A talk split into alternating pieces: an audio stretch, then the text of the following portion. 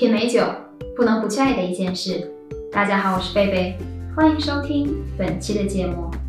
在之前的节目中，我们一起了解了葡萄酒中的不同香气与口感，每一种都听上去令人心仪。而在今天的节目当中，让我们一起来了解葡萄酒中七种常见的怪味或缺陷，其中有些是由于人为原因引起的。而有一些则是因为在酿酒或包装过程中使用的介质造成的，帮助大家在品尝时更好的分辨它们。第一类 TCA 软木塞怪味，葡萄酒中最广泛知晓且最容易被察觉的污染之一，是令人不悦且带有霉味的口感和气味，即所谓的软木塞怪味。在法语中被称为 Good de Bouchon，二四六 Trichloroanisole 三氯苯甲醚，也称为 TCA，是引起这种污染的化合物。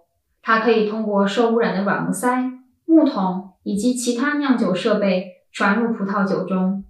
据报道，至少百分之八十的带有软木塞污染的葡萄酒与 TCA 有关。尽管 TCA 本身可能并无害处。并且在低浓度下，人们可能难以准确地辨别出这种污染。但是，该化合物会渗透到葡萄酒中，引发令人不悦的潮湿纸板的气息，这会掩盖葡萄酒中的水果香气，使其变得不那么突出，让葡萄酒的口感也会显得不太新鲜。由于软木塞污染，全球高达百分之二到百分之七的葡萄酒被退回或拒收。而由于 TCA 污染所造成的葡萄酒损失，每年达到一百亿美元。很明显，软木塞污染不仅可能破坏一瓶葡萄酒，还会损害产出此酒的酿酒厂或供应此酒的餐厅的声誉。以餐厅为例，客人若被供应有问题的葡萄酒，可能因此不愉快的体验而不再光顾该餐厅。第二类，还原味 （reduction）。还原味会使葡萄酒有着硫磺温泉的气味，又或是煮过的洋葱或卷心菜的味道。在葡萄酒长期的熟成过程中，微弱的还原味是可以被允许的。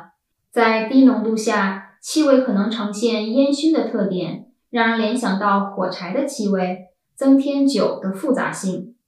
但是，当气味较浓烈时，可能会闻到类似变质的鸡蛋。煮过的洋葱或卷心菜的气息，这说明葡萄酒明显出现了问题。造成还原味的因素有很多，在酿酒过程中或装瓶时，如果葡萄酒暴露在过少的氧气下，很容易发生这种情况。原因是其中存在的各种挥发性硫化物质。有研究表明，相较于用软木塞或玻璃瓶盖密封的葡萄酒，用螺旋帽密封的葡萄酒中。含有最多的抗氧化剂，及二氧化硫和抗坏血酸，并且容易出现令人不悦的还原味。为了避免这个问题，酿酒师可能需要在装瓶之前将最终的二氧化硫含量稍稍降低一些。幸运的是，通过暴露在空气中，这种令人不愉快的刺鼻气味会逐渐减少。打开酒瓶后，大部分这些气味会在十五到二十分钟之内散去。而且可以通过增加通气的方式，比如使用醒酒器，也可以帮助纠正这个问题。第三类，葡萄酒氧化 （oxidation） 与刚刚提到的还原味相反，由于封闭不严，导致葡萄酒接触到过多的氧气时，就会发生氧化，对酒造成了污染。这可能是由于有缺陷的封闭方式让空气进入瓶中。或者已经开启并且部分饮用的酒瓶未能够被正确的放置。根据氧气暴露的时间和程度的长短，葡萄酒开始呈现出微微的棕褐色，其水果香气开始减少，并且缺乏新鲜感。同时，味道和香气会逐渐演变成长时间暴露在空气中的苹果和醋的气息。相比于红葡萄酒，白葡萄酒更容易氧化。因为红葡萄酒中的高单宁含量起到了缓冲作用。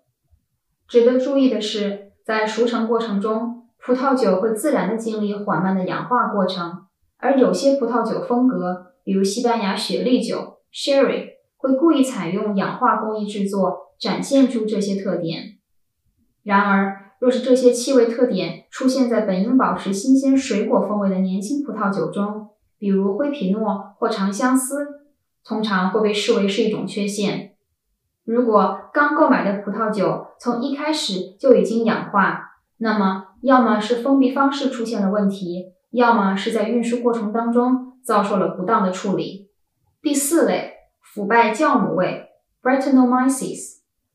Brettanomyces 是一种会减弱或损坏葡萄酒果香和风味的、有着强烈气味的野生酵母菌，通常被称为 Brett，为葡萄酒赋予药味。或者是农场气息，例如干草堆等气味，在红葡萄酒中比在白葡萄酒或玫瑰葡萄酒中更为常见。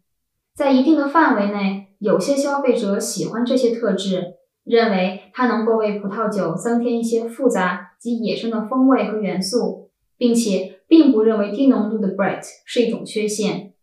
但是 Brett 在白葡萄酒或者是黑皮诺葡萄酒中绝对不适合。而在赤霞珠、希拉或者是加利酿中，它会增添一些趣味。因此，取决于消费者的喜好和这些风味的强烈程度，腐败酵母味并不是总是被视为葡萄酒当中的缺陷。第五类，酸化 （volatile acidity），发挥性酸度也称乙酸，可能是最常见的葡萄酒缺陷之一，被称为醋味。但也可以是一些高水准酿酒师用来培养葡萄酒风味复杂性的一种工具。所有的葡萄酒都含有一些挥发性酸度，低浓度的挥发性酸度有助于使葡萄酒显得更加芬芳和复杂。然而，高浓度的挥发性酸度可能会给葡萄酒赋予类似醋味或者是指甲油去除剂的味道。有些葡萄酒当中的醋味是有意为之，但是。这类风格可能无法被消费者所接受，而另一方面，一些乙酸是酿酒过程当中的缺陷，通常是在发酵非常甜的葡萄酒时意外产生的。第六类和第七类葡萄酒缺陷通常是由于不当的保存方式所造成的。第六类，紫外线光损害。紫外线光损害是因为葡萄酒过多暴露在光源的照射下，通常是紫外线所造成的。例如，将葡萄酒放在阳光下，或是靠近窗户处存放。由于储存条件不当，导致葡萄酒当中的化学成分逐渐发生变化，使葡萄酒失去了原本的活力和新鲜感。它们的口感可能会变得平淡无味，且略显陈旧。